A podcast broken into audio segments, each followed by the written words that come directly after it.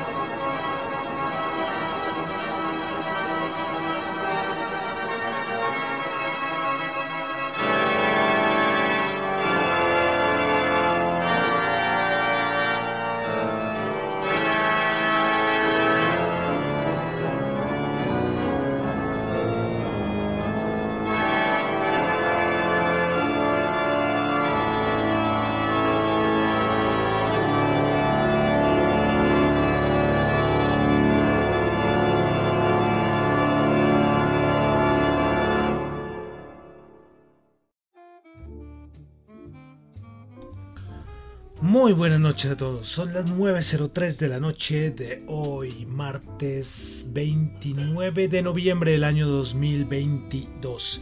Mi nombre es John Torres y este es el resumen de las noticias económicas. Comenzando, comenzando con música. Hoy antes de hacer cualquier presentación, comenzamos con uno de los grandes genios de la música universal, el señor Johann Sebastian Bach. O sea, este señor hay que aplaudirlo. Este señor le vamos a dedicar el programa de hoy del siguiente programa. Se no va a ser una melodía como los anteriores, no, este señor hay que dedicarle eh, sus buenos, sus menos dos programas. Uno podría dedicarle infinidad, infinidad de, de programas de este gran, gran músico alemán, Johann Sebastian Bach. Bueno, de pronto hay alguien llegando por primera vez dirá, pero a ver, ese es el resumen de noticias económicas este que hace hablando de Bach. Pues bueno, y es que aquí en el resumen de las noticias económicas nos gusta la música. Hemos aquí puesto de toda la música posible. Y ahorita o ahora en los últimos programas hemos estamos haciendo como un recorrido por la música culta, instrumental, ópera, clásica, como ustedes quieran Y especialmente en los últimos programas comenzamos a hacer como un repasito rápido desde la música del Renacimiento. Ya este es como el tercero o cuarto programa, no recuerdo bien, donde estamos haciendo como ese recorrido, ¿no? Entonces, eh, estábamos ya, pasamos del Renacimiento y ya entramos al Barroco. Y entramos con uno de los grandes expositores del Barroco, como es el señor Johann Sebastian Bach. Yo creo que la melodía que sonó al inicio, yo creo que muchos la han escuchado, pero muchos son muchos, ¿eh? porque es, es muy famosa, la tocata y Fuga de Johann Sebastian Bach. Lo que estamos escuchando es la tocata. También pueden escuchar la Fuga, que es menos conocida, pero vamos a tratar de, voy a tratar de poner aquí, eh, tanto hoy como mañana, las más conocidas de Johann Sebastian Bach. Johann Sebastian Bach tiene una vida eh, increíble. él es mucho más religioso, él es mucho más de la onda protestante, muy ligado a ese tipo de música en una etapa de su vida eh, pero es curioso que la música de él no fue, o sea, él murió y la música de él no fue tan, o sea, no fue tan conocida. Tocó esperar a que los Mozart, los Beethoven, años después, eh, dijeran, oiga, este tipo es un monstruo, este tipo es muy bueno. Y ya después, en esta época, pues ya está entre los grandes genios. Uno lo catalogan como el gran genio de la música clásica. Pero, pero bueno. Entonces, comenzamos entonces con Johann Sebastian Bach del año del año. Bueno, la toca de fuga no tengo, no tengo acá el registro exacto de cuándo salió. Pero Johann Sebastian Bach nació en 1685 y murió en 1750. Entonces ya entramos siglo XVII a siglo XVIII. La tocata y fuga. Bueno, entonces Vamos a comenzar con el resumen de las noticias económicas, saludando a los que me están escuchando en este momento en vivo en Radio Dato Economía, tanto en la aplicación como en la, aplicación de Ceno Radio. Recuerden que la aplicación está para iOS y para Android. Como tenemos los que me escuchan en la web, también saludos a los que me escuchan en el podcast, en Spotify y en Apple Podcast. Muchas gracias por escucharme y no olviden la calificación, es muy importante. Los que me escuchan también en Google Podcast y en la aplicación de Fontaine, la aplicación donde ustedes les pagan fracciones de Bitcoin para escuchar sus podcasts favoritos. Bueno, entonces vamos a comenzar con el resumen de las noticias económicas del día de hoy, recordándoles lo que yo comento acá. Son solamente opiniones personales, no es para nada ninguna recomendación de inversión. Bueno, vamos a comenzar con China y es que hace nada, hace menos de 20 minutos salieron los PMIs de China. Eso debe ser el market, imagino. Bueno, el manufacturero PMI 48 se esperaba 49, anterior 49.2 y el no manufacturero 46.7, anterior 48.7. Con la situación que tenemos en China, eh, créanme que no salieron tan malos. Veremos a ver los siguientes, el siguiente del mes de, diciembre.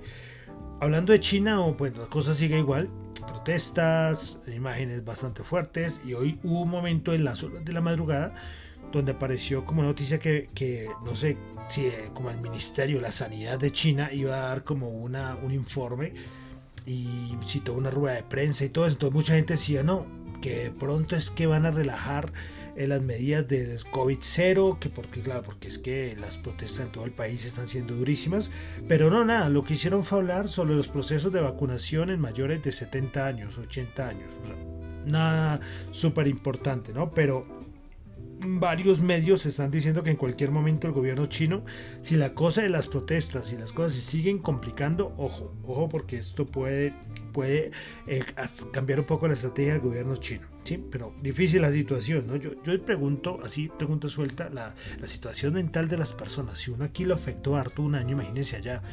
Y además es que si fuera todo el mundo, hombre, pero es que es una parte del mundo, China. Yo les contaba lo de los partidos del mundial, ¿no? El día de ayer. Bueno, dejamos China, vámonos a Japón, donde tuvimos la producción industrial del mes de octubre. El dato interanual se ubicó en 3.7%, anterior 9.6%. Pasamos a Europa, dato de inflación en España, dato interanual 6.8%, bueno, menor a lo estimado que era 7.4% y menor al dato anterior que era 7.3%. También tuvimos dato de inflación en Alemania, dato interanual anterior 10.4%, se estimaba 10.4 y terminó en 10%, también un dato bueno. Esto fue bueno estos datos de inflación tanto de España y Alemania para los bonos allí en Europa. Bueno, seguimos en Europa con más datos macros. Tuvimos la confianza del consumidor en la eurozona, menos 23.9. Eh, no tengo el anterior, lástima. lástima. Eh, confianza económica, el sector económico 93.7, anterior 92.5, mejoró. Eh, a nivel de la confianza del sector industrial, menos 2, anterior menos 1.2, esta vez mejoró. Y a nivel del sector de servicios, 2.3, anterior 1.8, mejoró. En Italia tuvimos índice del precio del productor, dato interanual 33.7, anterior 53, vaya, vaya caída, ¿no? Del 53 al 33.7. Todo esto con los datos de inflación de España y Alemania son datos alentadores para Europa. Bueno, pasamos a Norteamérica, vámonos a Estados Unidos, donde tuvimos el índice de confianza del consumidor, el Conference Board, 100.2, anterior 102.5. Este fue un dato no muy bueno a nivel macroeconómico y es el peor dato creo que no sé de los últimos no me atrevería a decir que más de los de cinco veces un dato no tan bueno bueno hoy de, eh, de la Reserva Federal siguen hablando yo como les digo yo sinceramente yo ya no le doy tanta importancia. Ayer di importancia a Bullard, que sigue con su tasa terminal de 7%. El resto de miembros de la Fed es que repiten lo mismo. O sea, otra vez volvieron a poner de acuerdo. Mañana, recuerden que mañana va a hablar el señor Jerome Powell. Eh, no sé a qué horas, a las 12 del día hora colombiana, más o menos por ahí, estar pendientes a ver qué va a decir Jerome Hayden Powell. Bueno, Estados Unidos una cosita es que salió como otra de esas encuestas que hacen Estados Unidos respecto a la aprobación del presidente Joe Biden y pues eh, quedó en el 40% el dato de aprobación de Joe Biden. Bueno, dejamos Estados Unidos, vamos a pasar a Latinoamérica y es que eh, Standard Global Rating sacó como sus estimaciones o las proyecciones del Producto Interno Bruto para América Latina. Bueno, entonces, a nivel general para Latinoamérica, para el 2022 lo ubican 3.4%, 2023 0.7% y para 2024 2.2%. Vamos a las principales economías y bueno, vamos a colocar, como comenzar con México, virando para el 2023 lo ubican el 0.8%. Colombia 1.1%, Brasil 0.5%, Perú 2.5%, Chile 0.4% y Argentina 0.5% del Producto Interno Bruto para el 2023. Bueno, pasamos a Colombia. Otra noticia muy comentada y es que Colombia planea vender bonos en dólares para pagar la deuda existente con vencimiento en 2023 y 2024. Pese que esto podría costarle el doble del cupón de su transacción anterior de similar duración en la moneda estadounidense. El ministro de Hacienda, el doctor Acampo, está evaluando la demanda de los inversionistas por los bonos de convencimiento de 10 años y está discutiendo un rendimiento en torno al 8,5%. En abril de 2021, el país reconoce que recaudó 2 mil millones a través de una venta de bonos del 2032 con un rendimiento de 3,35%. Entonces esto está siendo muy comentado a nivel de que se moverían las fechas y extender plazos de la deuda. Entonces, eh, esto es una cosa macroeconómica que explicarla.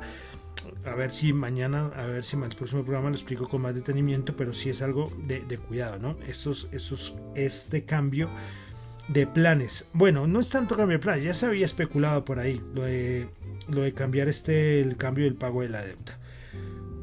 Bueno, más cositas de Colombia y es que mm, salió el dato que respecto al año grabable de 2021, la DIAN reportó que 4,4 millones de personas naturales cumplieron con las obligaciones de presentar la declaración del impuesto de renta y complementario. significa un incremento del 7,3% frente al 2020. En total fueron 15,1 billones en el recaudo de la DIAN. Hoy colocando mi cuenta de Twitter me pareció curioso que la DIAN a mí me tocó, no solo me tocó declarar, sino también pagar. Y a uno le enviaron un, un correíto, muchísimas gracias por tu pago y por tu colaboración y en eso se van a invertir los recursos. Bueno, me pareció curioso. No sé si antes había, habían, no sé, no sé, antes habían enviado un correo, no me acuerdo, el anterior gobierno. Bueno, vamos a un comunicado que sacó Fe Desarrollo, se los recomiendo, voy a decir solamente el enunciado del título, y es un comunicado de prensa que sacó Fe Desarrollo diciendo, abro comillas, el salario mínimo para 2023 debería aumentar un 13,5%. Ellos hacen en este comunicado todo una, un análisis, por verdad se lo recomiendo, ¿eh? porque ahorita es un tema que hay que estar muy pendientes, ¿eh? lo de el aumento del salario mínimo en Colombia. Y finalmente, en Colombia, precio de la gasolina en Colombia va a subir 200 pesos en el mes de diciembre, es decir, ya en dos días, para que lo tengan ahí. ahí en el radar, cuando vayan a tanquear el coche, pues ya saben. Bueno, dejamos ya Colombia, vamos a pasar a la parte de mercados, commodities, criptos. Comenzamos con inventarios de petróleo API.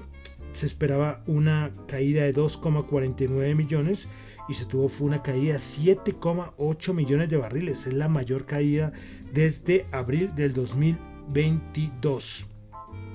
Bueno, em, se viene reunión de la OPEP hay muchos rumores, hasta el día de ayer había rumores de que podía haber recortes en la producción, pero para eso hoy por otro lado dijeron que hay también rumores muy fuertes de que se podría mantener estable los niveles de producción en la, en la reunión que van a tener la OPEP. Siempre cuando hay reunión de la OPEP, la OPEP Plus, esto siempre es rumor por aquí, rumor por allá.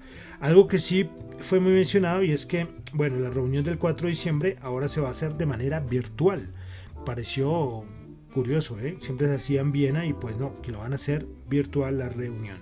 Hoy respecto al asunto petrolero, el presidente Joe Biden dijo que los, lo, que está haciendo con las reservas estratégicas eh, de petróleo de Estados Unidos está ayudando a bajar los precios y que él lo ve como positivo. Yo no sé, estas las reservas estratégicas, yo no sé cómo le están manejando, no sé si ya las han llenado un poquito o, qué, pero es que llevan no sé cuántos meses liberando. En hubo un punto que, que, yo dije ya no van a liberar más y siguieron liberando de las SPR, las reservas estratégicas de petróleo de los Estados Unidos. Bueno, dejamos asunto petrolero. Eh, se sigue hablando mucho eh, lo que está pasando con China y cómo afecta a Apple. Bueno, ese es el dato que parece que los envíos totales de iPhone 14 Pro y 14 Pro Max en este cuarto trimestre de 2022 serán entre 15 a 20 millones de unidades menos a lo esperado. ¿eh? ¿Qué tal? Entre 15 a 20 millones de unidades menos a lo esperado. Esto es una cifra tremenda, ¿no? es una cifra eh, tremenda y esto va a afectar mucho los estados financieros de Apple. Bueno, otra cosita y es que Amazon eh, lanzó un nuevo chip, un nuevo chip que va a competir con los de Intel y AMD. Bueno, entonces ya vamos a pasar a lo que pasó en el mercado el día de hoy. Ayer hubo bajadas importantes y pasó algo curioso.